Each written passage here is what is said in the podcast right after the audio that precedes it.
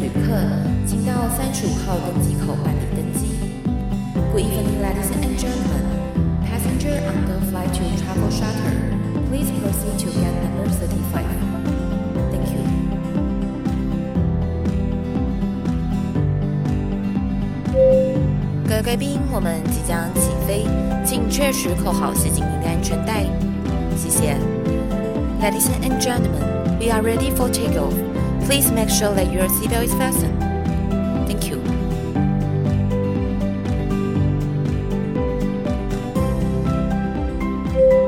哈喽，各位听众朋友，大家好，欢迎来到旅行快门，我是 Firas。在我们之前呢、邀请了印度大来宾 B B 来跟我们分享很多印度大家不知道的文化，引起了很多很多的听众朋友热烈的回应。我也没有想到，原来印度真的是流量密码，就是大家这么喜欢了解印度的一些文化。所以呢，我们今天很高兴邀请到的一位来宾呢，她是嫁到印度十一年的印度主妇，来跟我们聊聊，就是呢，她在印度那边的一些生活，以及大家所不知道的印度文化。欢迎我们今天的来宾新德里的蔡姓主妇。 Hello，大家好。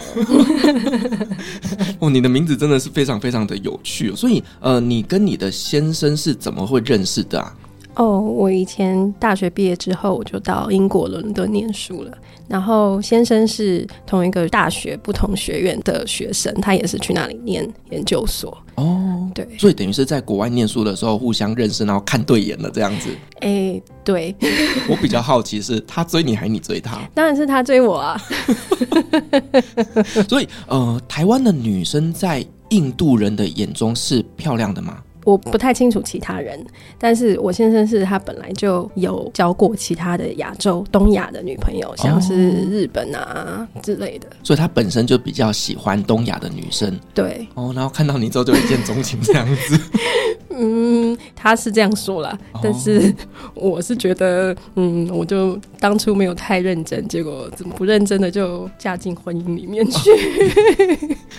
一个不认真，然后就嫁到印度去了。，对，是那呃，我想问一下，就是当初是怎么样的一个契机，让你会下定决心，就是嫁给印度人？哦，我们念书念完之后，各自都回到各自的国家，我就回到台湾，他就回到印度去，然后中间大概维持了六年的远距离。哦，对，所以中间我就一直在观察这个人到底是认不认真的，嗯，然后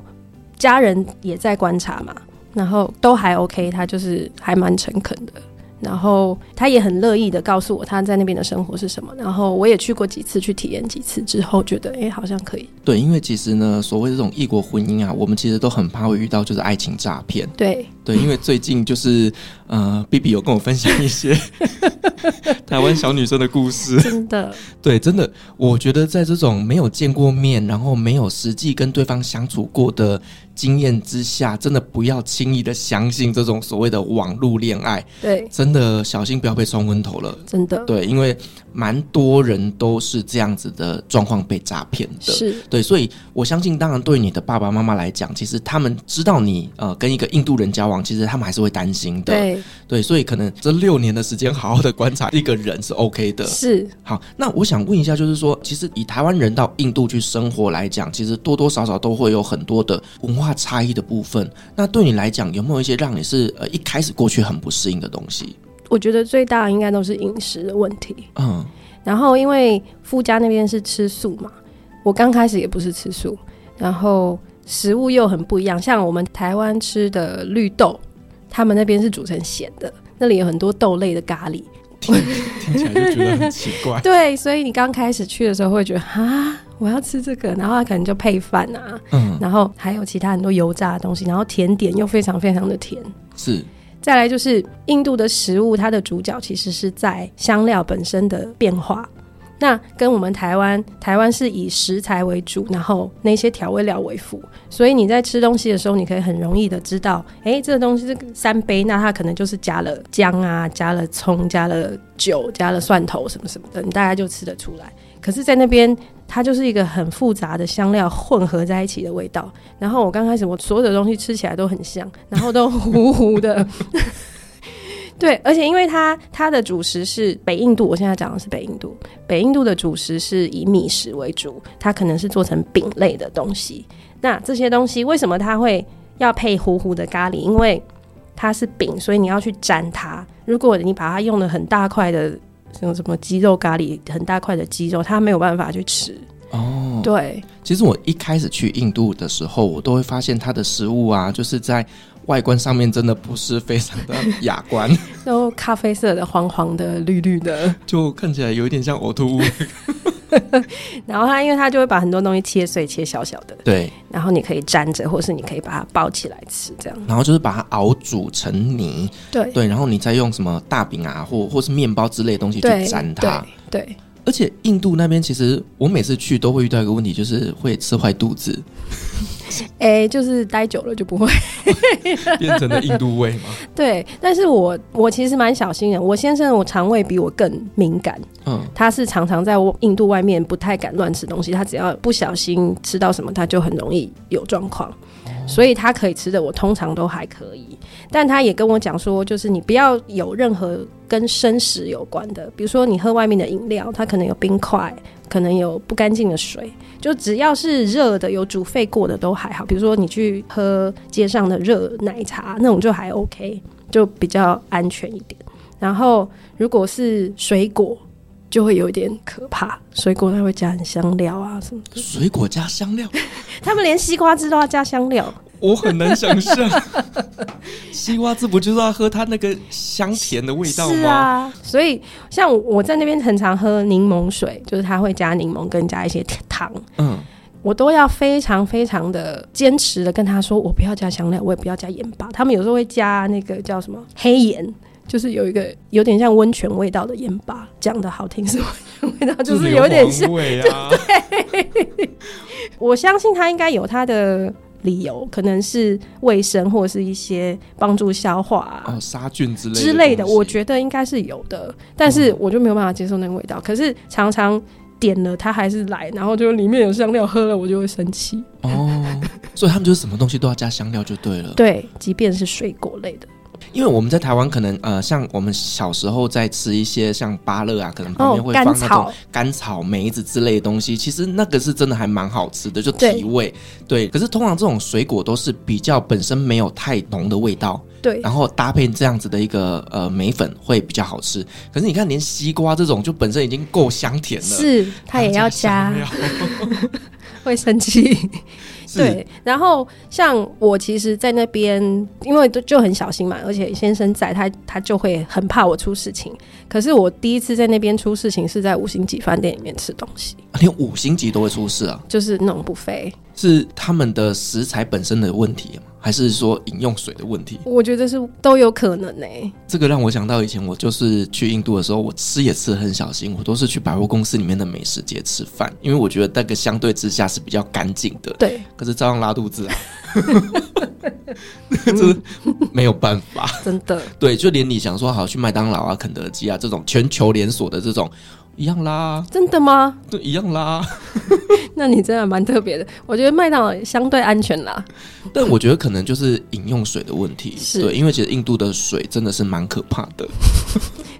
一定要喝罐装那种不能打开过的水才安全。对，我觉得我的节目就一直在 diss 印度，会不会以后我进不去印 度？没有，我我们等一下谈的应该是比较有趣 我。们今天会比较正向一点，diss 的东西交给 B B 来。 OK，没问题。那因为你跟你的先生就是现在有一个小孩嘛，对不对对？他快九岁了，对那因为小孩子是在印度那边生活念书，那我相信其实在当地的一个教育跟台湾是很不一样的。，对，对，我们可不可以来稍微分享一下，就是你在印度那边照顾小孩子的故事？好，先从刚开始小 baby 开始讲好了。他现在九岁嘛，所以他刚出生是九年前，跟现在印度其实差很多了。那时候我记得连尿布之类的，我都要请我妈妈从台湾寄过去。当然那边也买得到，但我觉得他选择不是很多。那像台湾在尿布，它就有很多种选，就像女生的卫生棉也对有很多种选择，我以前曾经被土耳其的女性朋友要求，就是要去的时候帮她带带一些卫生棉。棉。对，因为台湾都会说什么草本呐、或者什么对家常型啊、夜用型啊对对各种的，但其实，在某些国家来讲，选择真的没有那么多元。对，现在很好了啦，现在已经多了很多的选择，然后包含就是小朋友用的所有的东西呀、我很多东西都是从台湾请我妈妈寄过去。嗯，那现在就好很多，现在就有 Amazon 啊，它就有很多进口的东西可以购买。那当然，印度本身它在进步的时候，它也有很多其他的产品，就是现在选择也是蛮多的。嗯，对然后大概到一岁多，我那时候的想法是，就是带他去上上课，就是去玩一玩，比如说去跳跳舞啦，去做一些律动啊这一些的，然后刺激他的感官的发展。然后就开始有一些同班的家长，他就会开始，可能一岁半，他就会开始问你说：“哎，那你的小孩之后要读什么学校呢？”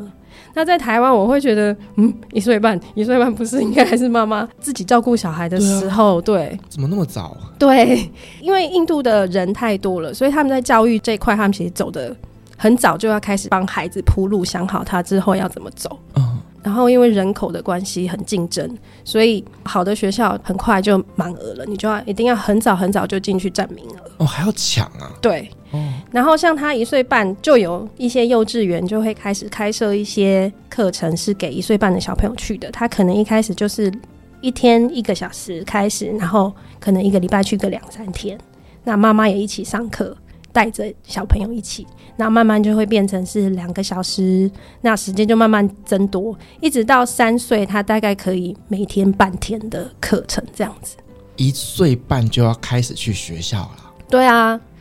这个竞争也太激烈了 吧？对啊，大部分我们认识的朋友都是念私立。如果你有一些经济状况还不错，通常就是会去念私立的。这跟台湾的学制不太一样，台湾就是公立学制的学校的水准，它其实是蛮平均的，因为我们有国民教育嘛。对，那那边私立跟公立的人是很不一样的。嗯，其实这个在很多国家都是这样子的，像我们在土耳其看医生，我也不会去公立医院、啊。对对，就是一样的状况。嗯对，所以呃，小朋友一岁半就开始送到这种所谓的私立学校里面去上课，对，然后后来慢慢的就是进入幼儿园之后再上小学这样子。对，然后他们通常比如说可能念到三岁或四岁，中间你就已经要开始想，有的幼稚园是他有一系列的，就是可以念到国小或是国中 high school，那有的没有，你就要去想说他到底要去考哪里，就很早就要把那些报名的资讯都都收集起来，免得错过任何的时机。然后就抢输了，对，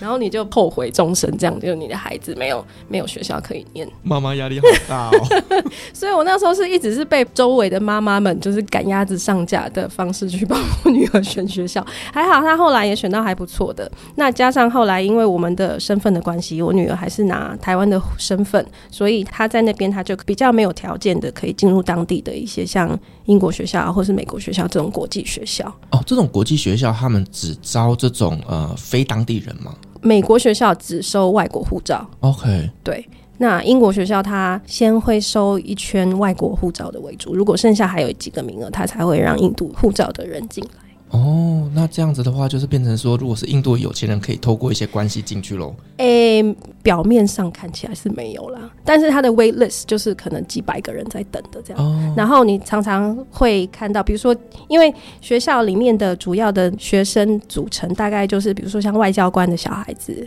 或者是很多外派的人的小朋友，哦，就是等于还是那要有种一国点际点企业的主管的孩身子份，地位这样子。然后再来就是大企业家的孩子这样。那所以他们可能在别的学校念了一阵子，可是他们可能有登记 wait list，可能他就临时会被扣回来。如果有名额的话，他就会从中途加进去学校这样子。这样我听起来觉得好像在印度那边生活水平比较好一点的人，其实他们生活也很竞争欸诶、对，然后像这个是国际学校嘛，进去的规定就还蛮明确的。但是像其他的没有外国护照的，因为他的名额也很少，所以像其他大部分的私立的，那里也有比较私立的高级学校，他们的名额也是要塞很多钱才可以进去。我听到的大概都是可能要几百万买一个名额，哇塞，那我然后你可能要有很多的兄弟姐妹也念那边，他就会给你比较高的分数。哦，就是你有一些什么哥哥姐姐在那 边，然后对会有加分对，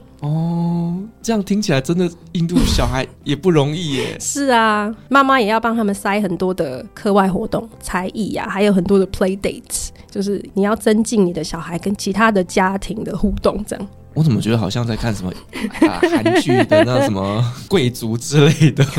还蛮有趣的。他们的社交从小就会开始培养。哦，所以他们小朋友也很在意这种呃所谓的朋友圈呐、然后或者是说认识到哪些 high class 的人。对，因为基本上学校对他们来说不只是提供教育的地方，还是他们社交场合很重要的一个场场所所。对，对妈妈来说也是，对小孩子来说也是。哦，对妈妈来说是为什么会这样子觉得？我去那里还蛮惊吓，就是早上送小孩去。然后像台湾，我们的印象就是随便弄一弄衣服、睡衣，可能套个什么衣服、呃，就骑个出 Otobai 门。就送他对去学对校，，嗯那边的妈妈早上都是全妆带小孩子去学校。 累不累啊？随时要保持一个很完整、可以社交 ready 的妆容，这样子。 哦，所以其实妈妈圈子里面彼此竞争也是蛮激烈的。是啊，是啊，有的还会去比较谁有 nanny 啊，家里面有几个 nanny。我有看过，就是一个小朋友有两个 nanny 在照顾他他，两个对保姆照顾着对小孩啊，对哦，那妈妈要干嘛？妈妈就整天泡茶喝咖啡。，对，就是就是装的漂漂亮亮的，然后也不会有什么狼狈的样子，就是很优雅的在跟妈妈们聊天，这样哦，就是贵妇形象啦。是哦，那就是比较一下，大家我今天背的包包是 LV 哪一是款之啊类的。，哦或是家里的车子啊这些，因为他们都会有司机嘛，对，就是家里司机，小孩就给拿你钱，然后自己就漂亮的带着好看的包包、名牌的包包、爱马仕啊、香奈儿啊什么的。我怎么总觉得这种妈妈会那种 很很绿茶婊的问你说什么啊？我女儿怎么样啊？你儿有子怎么样、有啊？有有有，他们常会从你的口中，就是他们也是会去探消息。哦然后同时，他们也会去想知道你的背景是什么，所以刚开始的时候，他就会问说：“哎，你的先生是做什么的啊？什么什么的。那遇到这种妈妈，你通常都都是怎么去跟她应对的？”我还好，就是我在印度人缘还算蛮好的，就是可能我的外表还算友善，对他们来说，所以他们都会自嗯己来很开心的要靠近我，跟我当朋友。哦，OK，因为可能你是呃外国人的脸孔，对他就会觉得啊，这个人没有什么杀伤力。之类的，但他也是会探一下、啊，就是你家做什么啊，哦 看你的车子啊，看你用的东西，还是会问一嗯下说啊，你老公做什么的啊？啊你一年薪水多少钱啊？他们之类的不会那么直白的问，哦但他 OK 就会观察打量这样子，哦，这些婆婆妈妈的圈子其实是也是很辛苦哎、 很累啊，很累。嗯 对，然后就是对妈妈来说，学校你就是要很 ready 的去学校嘛，对，然后小朋友来说，他们就可能要上很多才艺，就也要比说谁上的才艺比较厉害啊。小朋友这样很辛苦哎、 除了学校的正规课程以外，他们还要去上补习班、才艺班。对，男生可能就足球啊，或者是什么 gymnastic，就是体操啊。啊，运动类型的，对，然后乐器，然后语言，有的他们就会开始学 French 或者是 Spanish 这类的哦，那女生通常都上些什么课程？芭蕾啊、跳舞啊、哦，比较艺术类型的音乐、画画、骑马。哦，小女孩骑马，对，骑马男生跟女生都有。哦，因为其实，在台湾骑马的才艺班比较不常见而且因为它费用也比较高啦，对哦，还有高尔夫球啊也有，哦，从小就要培养他们进入那种上流社会。对，然后比如说他们平常除了没有上课的时间，他们就要排很多的 play date，就是要跟你的同学、跟你的家长多一点的互动，然后顺便去看看人家的家里面是什么样子。打探消息就对 了。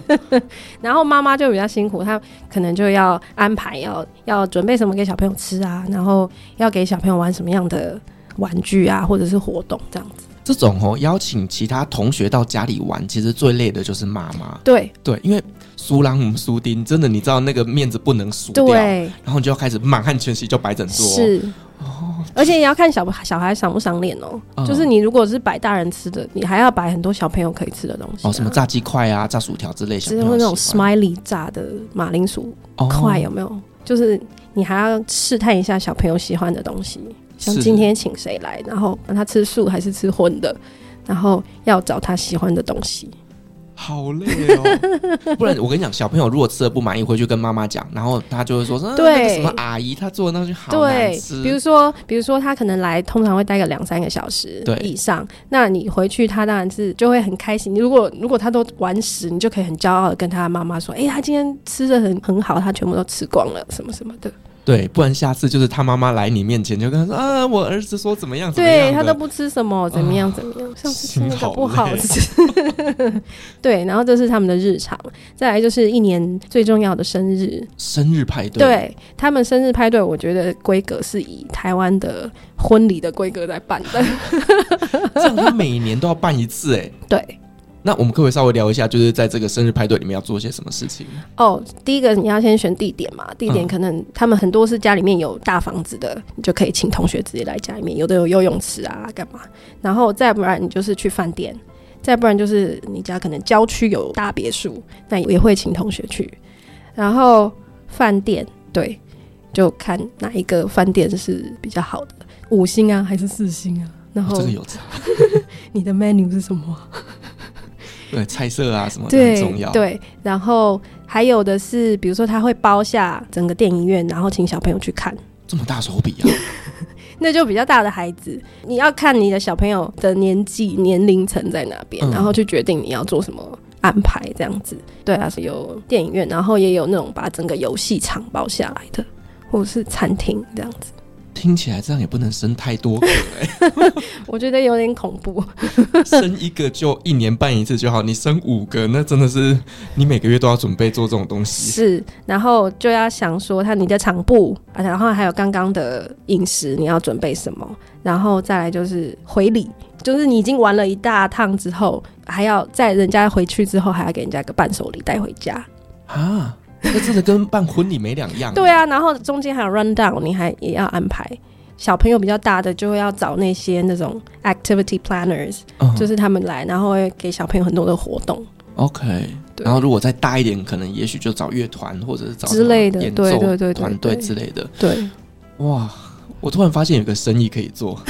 去那边做生日派对的计划者。是啊，那边很多嗯，对，就很多 plan 的，就是他会全包，或者是如果你自己有想法，他就可以克制化这样子。对，因为其实台湾现在少子化哦，就是小孩子是越来越少，很嗯多的学校都招不到学生哦。但其实，在印度那一边呢，他们其实还是生很多的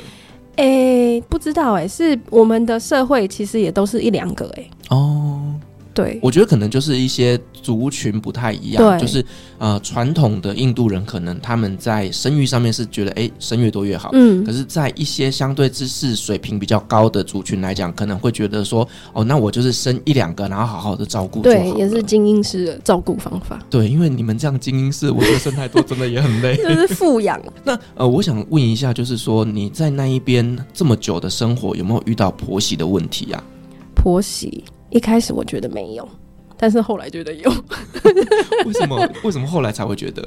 其实我们一开始没有住在一起啦，嗯，因为他还有其他的兄弟姐妹，所以我也比较喜欢有自己的空间，再加上文化的差异不一样，我觉得有距离感会好一些。嗯，所以我们当初在讲结婚这件事情的时候，就已经谈好是要住外面，没有要跟公婆一起住。那刚开始去的时候，我先生就有交代我婆婆，他就给了我婆婆一笔钱，然后就说，请你帮她 set up the kitchen，因为印度媳妇厨房是很重要的一个地方。那印度料理它所需要的锅子啊、厨具这些都不一样，然后所有的碗盘什么的，就是从零开始。然后婆婆那时候是就是很细心的帮我把所有的东西都打理好，一开始会觉得还蛮 OK 的。嗯，然后后来就开始我要学煮菜嘛，虽然家里都有厨师跟佣人，但是一开始就会觉得这些东西都不是我弄的，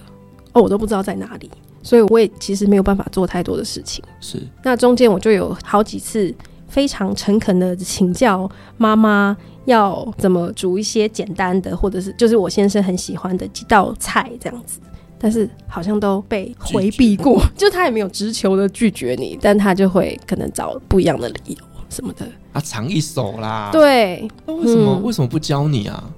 我也不知道， 他可能会觉得饮食这件事情还是他想要抓在手中的，他知道他儿子喜欢吃什么样的东西，但那个是不能被取代的，因为厨房就是女人的战争之地。哦，就是他手上藏一点点，就是儿子喜欢的这些食谱之后，儿子才会想要找妈妈。之类的，对。然后像他们每一个家里面都有一个香料叫做 garam masala，这个东西它就是很多香料的混合。那在印度菜就一定都会加，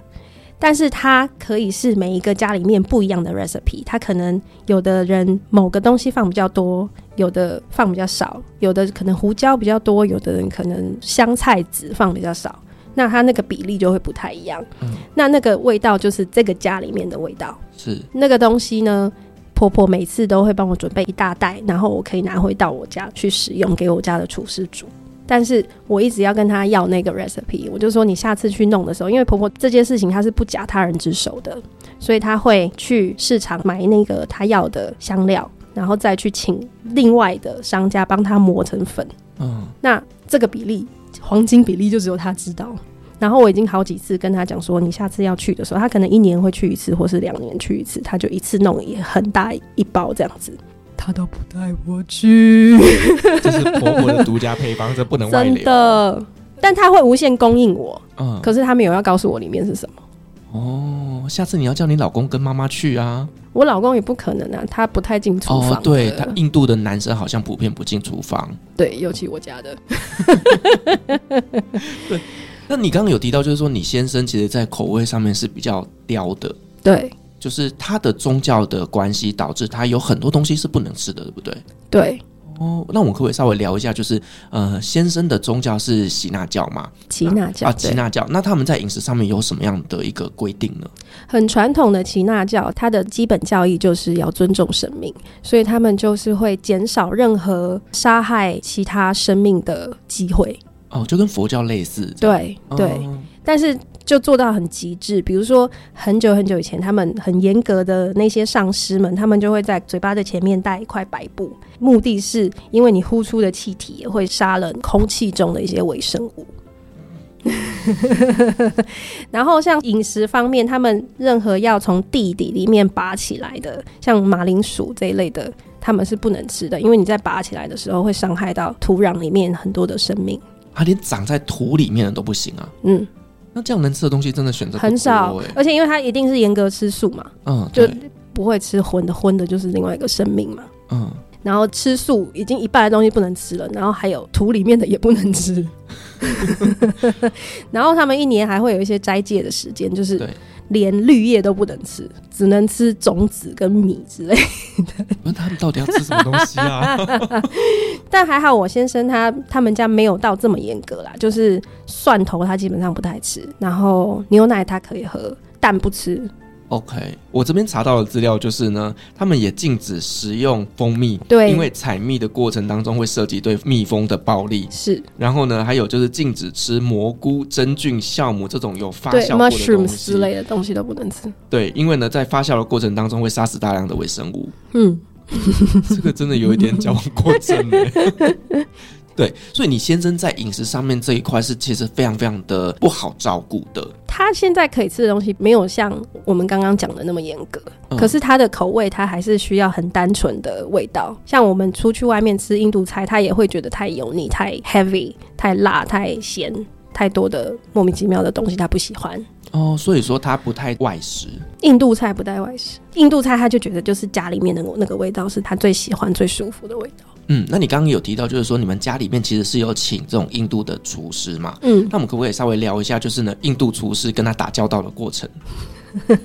我嫁去那边十年多嘛，今年第十一年，中间应该换了超过十个厨师以上。为什么换这么多次？一开始是我自己都还是在一个很陌生的环境里面，我自己还在适应的时候，所以那时候的厨师是请婆婆帮我找的。那因为语言也不通啊，什么事情都不通，我连煮什么都不知道，今天可以吃什么我也不知道，所以那时候是厨师会去帮我买菜，然后他就煮东西这样。然后他那时候的 menu 是他每天打电话给我婆婆说今天要吃什么。哦，婆婆帮你决定的。，对，婆婆决定我们今天的的 menu 是什么这样子，然后她常常就回来会跟我报账，可是明明十块的东西，她可能会说三十块哦，不老实。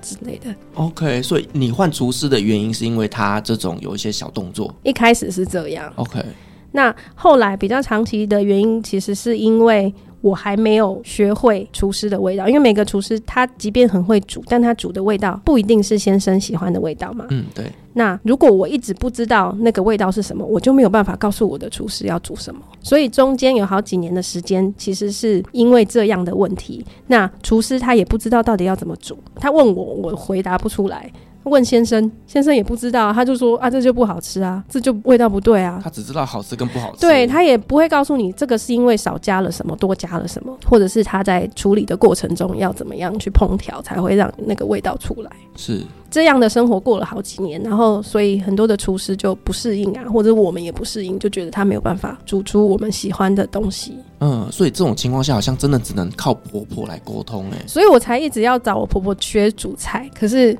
看起来她是没有要教我的意思，所以后来我是自己想办法，就是看 YouTube。但是我我们会回去吃饭，嗯，所以我会慢慢把那些味道记起来，那自己己去去模拟到底要怎么样，然后也看很多的食谱书，然后我自己才慢慢学，然后学起来才比较知道先生喜欢的东西要怎么样去沟通给厨师，然后请他 follow 这个 instruction。我总觉得好像呃，maybe 十年之后你就会有自己的配方。那个配方我可能还配不出来，但是我现在可以一桌都是我自己煮的这样嗯，印度菜。是。那呃，你刚刚有讲到就是这个印度的厨师啊，除了这种呃会有一些小动作不老实之外，他们还会有一些什么样的一些习惯呢？呃，有的我还有遇过酗酒的、啊、偷东西的、啊、也有啊。酗酒这个就有点太夸张了，他们不是在工作吗？一方面也是因为我的身份的关系，我是外国人。对，然后我们其实不是会那么去奴役这些帮手的，我们都会很感激他们在帮忙嘛，对然后请他们帮忙也都是很有礼貌的，然后觉得很多事情我们能自己做就自己做，然后不能做再请他们做。嗯，可是对这些长期以来他们的价值观，那些佣人的价值观，他就会觉得这个主人可能很好欺负，然后没什么事情做，所以他就会慢慢乱请假啦。然后像我刚刚说的喝酒的问题哦啊，偷东西也会。是因为台湾人真的非常的客 气，对啊，我刚开始觉得他们怎么都对佣人这么颐指气使的时候，我就会心里觉得。 啊我做不 到，但是你要调整自己，慢慢的要变那样。对对嗯，但我还是维持我的有礼貌的方式。对，因为其实像我以前在外派中东的时候，其实我下面管理的都是一些印度籍的工人啊，或者是助理啊。嗯，那其实因为我们的状况都是啊、我交代给你的事情，你有做好之后，其他事情我就不管你了。嗯，所以他们都很常会去摸鱼啊，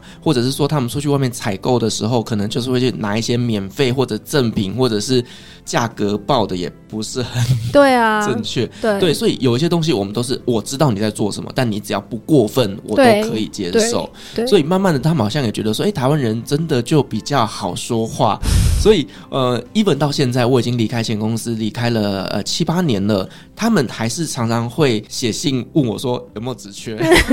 很喜欢这个老板。 对，就很想要再来这边工作，可嗯能就真的觉得说，在台湾的公司上班其实是相对来讲比较舒服的。就比较有 空间，对，就是台湾人也比较不会管他们。我们也比较尊重他们啦。其实，对，因为其实我们真的有时候去看这种印度人对印度人的时候，你会觉得说，哎呦，那样那。哎呀， 真的那个就是有一种上对下的命令的感觉。对我就会觉得啊，明明都是人，怎么这样子？对，因为我们台湾从小教育就告诉我们要互相尊重。对，所以，呃，就算我们对于一些工作阶级相对是像劳劳力阶级的人，我们都是非常非常的尊重的对。像有时候东西吃一吃，可能冰淇淋什么的掉到地上，然后我就想说自己顺手用卫生纸擦一下就好，然后婆婆就说停，嗯不要动，叫佣人来做，对他们就会叫佣人从大概可能二十公尺外的佣人，然后来处理这个小事情。我其实之前在印度那边呃旅行的时候，我就有发现，其实他们家里面都很常会找这种点工，就是几小时几小时来家里帮忙打扫啊的。嗯然后我常常看这些阿姨们，她们都蹲在地上，然后用抹布在擦啊地对啊呀、我都说阿姨有拖把，对，所以我像我自己在我家里面，我就是准备很现代化的这些工具给他们使用，对锅具啊，或者是这些清洁用品这样子，但是他们好像传统上还是觉得就是要蹲在那边擦会比较干净嘛。就是需要教育他们啦，对，就是我那时候看到是心里就嗯干，你知道吗？ 真的。他们其实薪水很低啊，就是一天下来也才赚个几百块而已，你就会觉得说啊，不要这么辛苦啦。是啊，对，然后，因为我们一开始请的就是是比较 local 一点的，嗯，那到后来我开始掌握更多的东西，开始习惯这里的生活之后，后来有请到那种专门为 expect family 工作的这些佣人们， OK，那他们可能英文就比较好，但是他们配也会比较高，他的做事情的方式就比较 westernized，比较 modern 一点，可是就是配高蛮多的啦。这个完全合理啦。就是对像有一些职场上面，就是你有特殊的技能，或者是你有特殊的语言能力，对相对来讲你的薪水是比较高的。对对，这是很正常的。那像你刚刚有提到，就是你先生其实在口味上面也比较刁的，那其实，在印度餐上面也是不太外食，所以呃，老公在上班的过程当中都是自己帮他准备便当嘛。对，厨师的工作一天就从早上可能八点到家里面来，然后他就要开始准备当天的早餐跟当天的午餐。那午餐是要给先生带去公司使用的，所以他每天先生就会准备一大，我们是带便当盒出门嘛对，它是一个篮子，然后里面有很多层的便当，可能因为印度可能他吃的东西就是可能有一个湿湿的咖喱，有一个干干的蔬菜，然后有饼，然后可能再放个优格，然后再饮料，再个沙拉， 然后就一整篮的午餐，哦，都要分开装这样子。对，就要装好，然后还要看一下要怎么样装才不会在天气很热的状态下它还能保持新鲜。哦，这样听起来厨师也不容易 耶。然后碗盘全部都要备好，然后纸巾啊，还有餐巾啊，所有的餐具。所以现在先生的菜单是厨师决定还是你帮他决定的后来是我决定的， ？OK，对，所以你现在已经可以写出就是一个礼拜啊，先生要吃什么吃什么这样 子吗？差不多可以。很厉害耶，而且还不能重复。而且我觉得管理佣人这件事情，就是印度主妇的最大的责任。嗯，就是什么事情没做好，地上有东西没有弄干净，他就是找女主人，女主人再去外包给外面下面的人去处理。啊就指挥官就对了啦。对，那你现在就是把小朋友就是带来台湾嘛，对不对？对那小朋友回来台湾之后，生活上面有没有什么不适应的吗？嗯，他口味上他是比较偏台湾的，就是偏我喜欢的食物啦。 毕竟妈妈也有啦。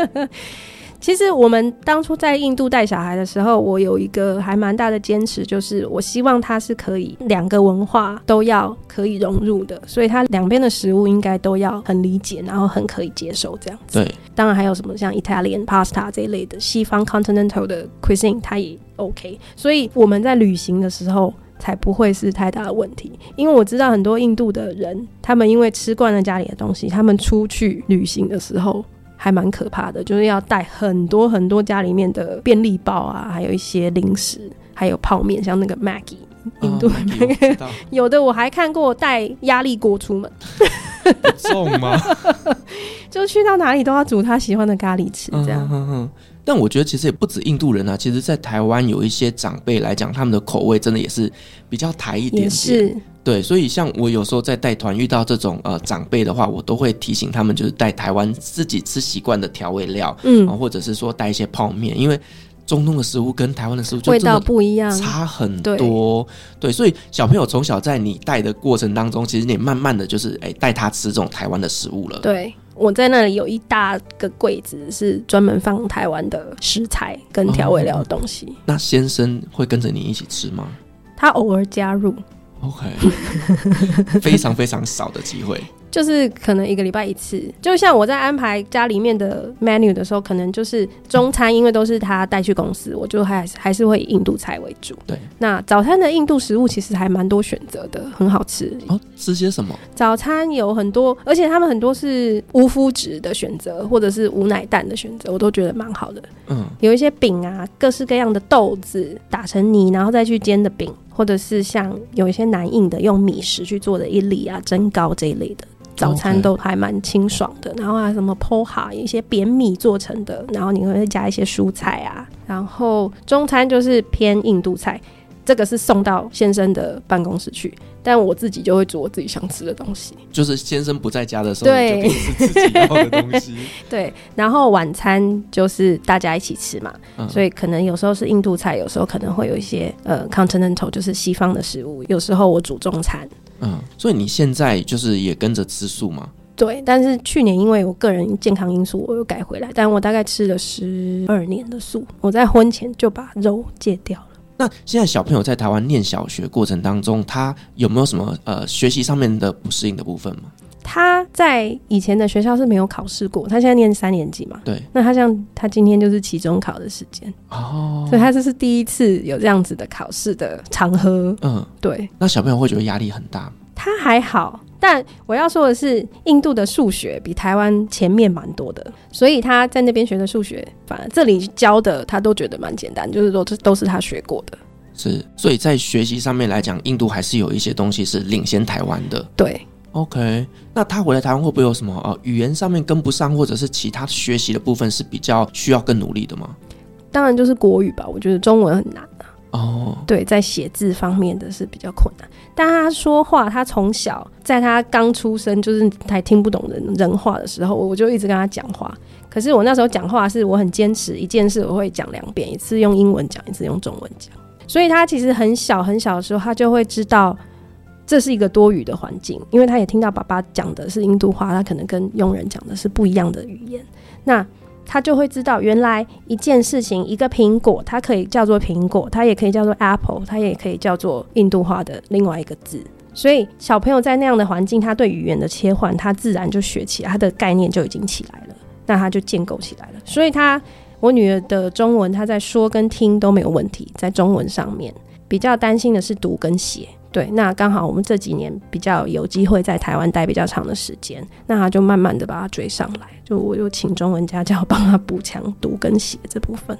真的就是要学语言哦，就是从小就要开始培养。是，啊，而且中文字真的很难写，对啊，哎、你知道我这种一把年纪要去学阿拉伯文，你知道看那张鬼画符，啊 那个也很累耶。对，然后像我女儿第一次，她这边入学的第一堂国语课，